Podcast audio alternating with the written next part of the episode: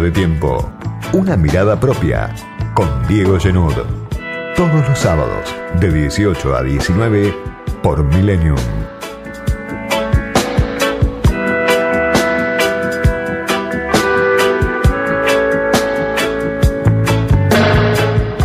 Parece que fue hace dos meses, tres, pero fue hace apenas una semana cuando Martín Guzmán comunicó la renuncia al Ministerio de Economía, un ministerio que había ocupado desde el inicio del gobierno del Frente de Todos, que había defendido mucho Guzmán, pese a que, como muchas veces dijimos en este espacio de fuera de tiempo, la mitad del gobierno le pedía la renuncia, pese a que Guzmán tenía más respaldo en el exterior que en la Argentina, que en su propio frente político.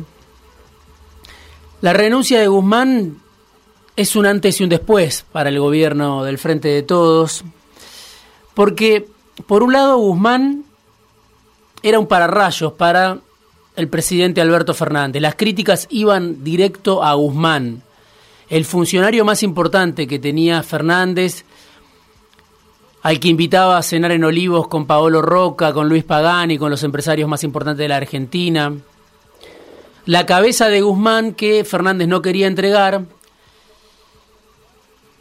era la más preciada para una larga lista de detractores que tenía el ministro de Economía.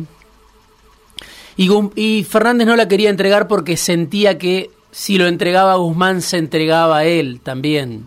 Se rendía a él frente a la presión de sus socios dentro del Frente de Todos.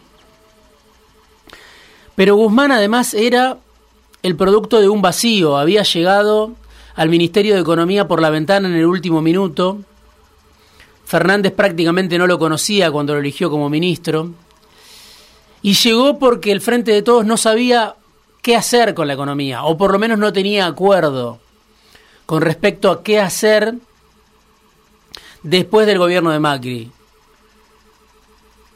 después del endeudamiento vertiginoso que dejó Macri, después de la inflación récord que dejó Macri, la recesión que había dejado Macri.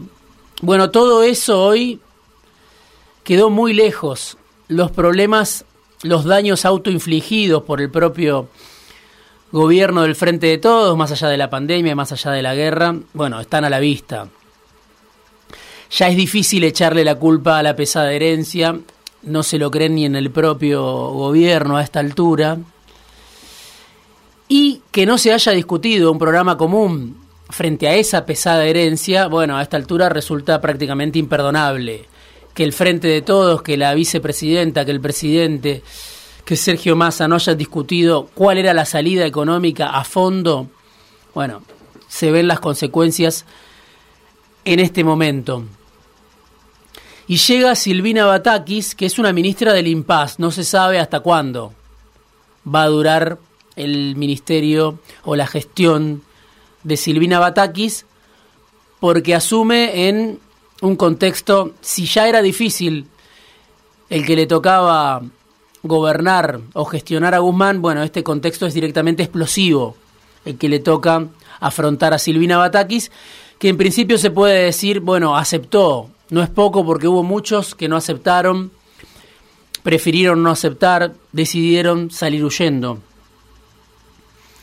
Massa fue Sergio Massa, el jefe del Frente Renovador, el que quiso ocupar ese vacío, ¿no? Durante toda la semana previa a la renuncia de Guzmán vimos una cadena de oraciones, vimos una cadena de operaciones para ponerlo a Sergio Massa como el salvador del Frente de Todos, como el interventor, más que un primer ministro, porque Massa pretendía llegar con todo a su disposición, con un ministro de Economía propio, con un titular del Banco Central propio, con un titular de la FIP propio. Y Alberto Fernández se pasó todo el domingo negociando con Massa hasta qué punto podía ceder o no. Massa que además nunca llega solo. Hay una liga de empresarios muy poderosos que vienen asociados a los deseos de masas, al proyecto de masa. Podemos hablar de Marcelo Mindlin, el dueño de Pampa Energía. Podemos hablar del dúo Vila Manzano, los dueños del Grupo América. Podemos hablar de Sebastián Eskenazi, alguien ligado primero al sector financiero, después con intereses en el petróleo, formó parte de Eskenazi de, de la argentinización trucha de IPF hace ya más de 10, casi 15 años. Pero es una liga de empresarios que esponsorea el proyecto Massa dentro del Frente de Todos. Por, una, por alguna razón, por una serie de razones, no alcanzó esa capacidad de lobby fenomenal que tiene Massa para que hoy lo tenga Alberto Fernández como un primer ministro, un interventor dentro de su gobierno. O Fernández dijo no, o Cristina dijo no, o Massa pidió demasiado. Lo cierto es que llegó Silvina Batakis cuando eran pocos los que esperaban que la secretaria de provincias, que había trabajado hasta la semana pasada junto a Eduardo Guado de Pedro, se convirtiera en la ministra de Economía. Alguien que también tiene un pasado en la provincia de Buenos Aires ligada a Daniel Scioli. Por eso pierde masa y gana Scioli. En este mientras tanto, que no sabemos cuánto va a durar. No solo no sabemos cuánto va a durar porque no sabemos qué va a pasar mañana con la economía, si va a poder o no Batakis hacer frente a esta ofensiva de los mercados, a la presión devaluatoria. Tenemos entrevistas hoy en Fuera de Tiempo para hablar de todo eso, sino porque además no queda claro qué margen le queda a Alberto Fernández para llegar hasta diciembre de 2023.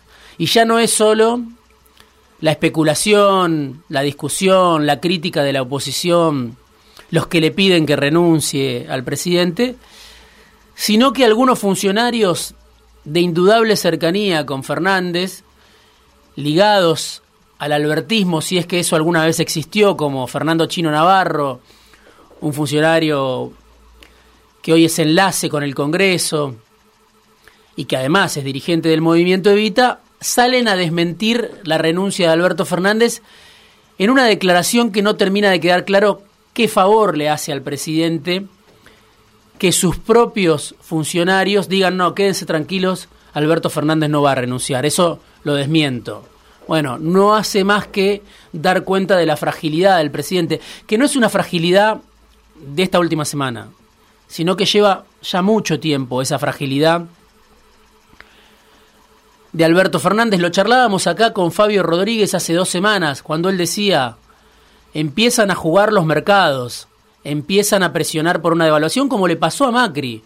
Un gobierno de otro signo, un gobierno con otro proyecto de país, un gobierno con otros intereses.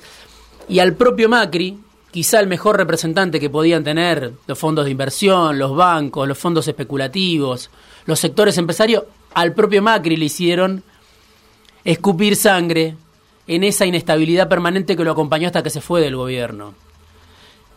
¿Por qué no lo van a hacer con el frente de todos? cuando la brecha cambiaria escala hasta niveles muy preocupantes. Otra vez, la devaluación, la presión por la devaluación, la escalada del dólar paralelo y una economía que no tiene precio. Una economía donde uno se acerca, obviamente, al almacén, a la carnicería, a la panadería y los precios suben y los salarios no llegan nunca, jamás, ni de cerca, salvo una minoría muy privilegiada, a compensar esos aumentos de cada día. Lo que aumentaron los precios en los últimos 4 o 5 días es demencial, 30, 40, 50% en algunos casos, sobre todo cuando estamos hablando de insumos importados. 30, 40, 50% en 4 o 5 días aumentaron los electrodomésticos, las heladeras, los televisores, aumentan los precios de un corralón para alguien que quiere avanzar en la construcción, ya sea doméstica o en alguna obra más grande. Los electrodomésticos, como decía, los repuestos de los autos. Bueno, no hay precio en la economía y nadie quiere vender. Eso lo vamos a charlar seguramente con Martín Rapetti, director de la consultora Equilibra, que es uno de los que lo advirtió temprano, ¿no? ¿para qué vender si después voy a tener que reponer, puede pensar un empresario pyme, a un precio que no sé cuál es? Entonces no me conviene vender y lo que vendo lo vendo al precio más caro. Bueno, ese tipo de desequilibrios letales para la economía, letales para el bolsillo, son los que hoy se pueden ver, ya no son excepcionales y no sabemos hasta cuándo esto puede durar, si se va a profundizar o no. Se frustró por un tiempo, no sabemos por cuánto tiempo, el giro brusco hacia el mercado que insinuaba Massa. Massa venía a ser probablemente o con Martín Redrado o con Emanuel Álvarez Agís, Marco Labaña no quiso aceptar, con algún ministro dispuesto a eso, la asunción de Massa como primer ministro prácticamente hubiera sido el camino de la devaluación y el giro brusco hacia las pretensiones del mercado. Bueno, eso se frenó con Batakis, que no termina de quedar claro quién la propuso a la ministra Silvina Batakis. Si la propuso la vicepresidenta, como piensan algunos, o si la propuso Miguel Pese, uno de los enemigos que tenía, enemigo íntimo que tenía Martín Guzmán, porque Guzmán había logrado ya cosechar demasiados enemigos en el frente de todos. Y quién propuso Batakis es muy importante para saber si la ministra va a tener o no el apoyo de toda la sala del frente de todos. Llegó con el consenso de todos, pero a poco de andar dijo, voy a mantener el programa de Guzmán, vamos a aumentar las tarifas, que es lo que no quería el ala que responde a la vicepresidenta y que está en la Secretaría de Energía. Por eso digo, ¿hasta cuándo Batakis tiene el respaldo de todo el frente de todos? Por lo pronto, ya está pidiendo la soga del Fondo Monetario Internacional. Quedó Sergio Chodos, un funcionario clave que está sentado como representante argentino en el directorio del fondo, representante de los países del Cono Sur. Bueno, el nexo con Cristalina Georgieva quedó. Se fue Guzmán, pero quedó su mano derecha, que es Chodos. Y Silvina Batakis apenas llegó, buscó el respaldo del Fondo Monetario Internacional, un Fondo Monetario Internacional que después de haberle prestado lo que le prestó a Macri, después de haber acompañado a Macri hasta la puerta del cementerio, no quiere ser responsable de una nueva crisis en la Argentina. Pero la pregunta que todos, se que todos se hacen, que es de manual, es si es cumplible este acuerdo con el fondo. Por supuesto que no que no se puede cumplir. Ya se pensaba que no se podía cumplir cuando se firmó, hace tres o cuatro meses, después de la guerra y después de esta crisis y después de la renuncia de Guzmán, nadie piensa que se vaya a cumplir el acuerdo con el fondo, que además exige un ajuste fenomenal para el segundo semestre que ya empezó. Habrá que ver entonces cómo, hasta cuándo se mantiene todo lo que hoy vemos este paisaje que hoy vemos, este paisaje que es un paisaje precario, un paisaje que no sabemos cuánto va a durar. Batakis como ministra de Economía, el presidente y la vicepresidenta que vuelven a conversar, que se vuelven a reunir en la emergencia y no se sabe hasta qué punto logran algún tipo de acuerdo o siguen profundizando sus diferencias la vicepresidenta en un juego complicado también de sostener. ¿Hasta qué punto puede seguir Cristina como opositora del gobierno que ella misma creó? Se agota el juego de la propia vicepresidenta con la crisis del presidente, con un presidente que no tiene respaldo, con un presidente débil, con un presidente que de repente no habla, con un presidente que se queda sin funcionarios propios. Mientras en la economía hay un verdadero descontrol. Hay escasez de productos, como decía, y el que tiene productos no los vende o los vende más caros. Frente a este contexto de incertidumbre absoluta, casi que uno puede comparar a este gobierno con el gobierno de Macri, que fue un desastre en lo económico, que el desastre económico del gobierno de Macri causó su derrota y le impidió a Macri ser reelecto. Pero claro, Macri se fue siendo el jefe de su fuerza política. Eso no está claro en el frente de todos.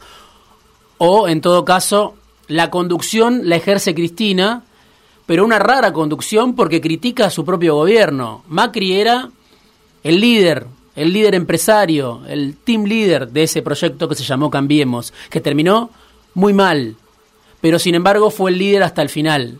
En el frente de todos no se sabe quién es el jefe. Porque si la jefa es Cristina, es una jefa que no está conforme todavía hoy con su propio experimento de gobierno. Y además Macri se fue con el 41% de los votos, un muy mal resultado, pésimo resultado en las PASO, pero después recuperó, quizá por la amplitud de esa derrota, de Cambiemos en las PASO de 2019 hace ya una vida, pero lo cierto es que se fue con un 41% de los votos. Hay que ver, todavía falta mucho, cómo llega el Frente de Todos. Si logra lo que algunos se ilusionan, a veces aparecen funcionarios del gobierno todavía hablando de la reelección o todavía hablando de la recuperación y uno piensa que no están en la escena correcta, que están hablando de otra escena, de otro país, de otro momento. Hay que ver si esa recuperación que algunos todavía defienden puede existir o hay que ver cómo termina esto y cuándo termina esto. Pero es un, una crisis que se espiraliza. Y nadie sabe ni cuándo ni cómo termina esto.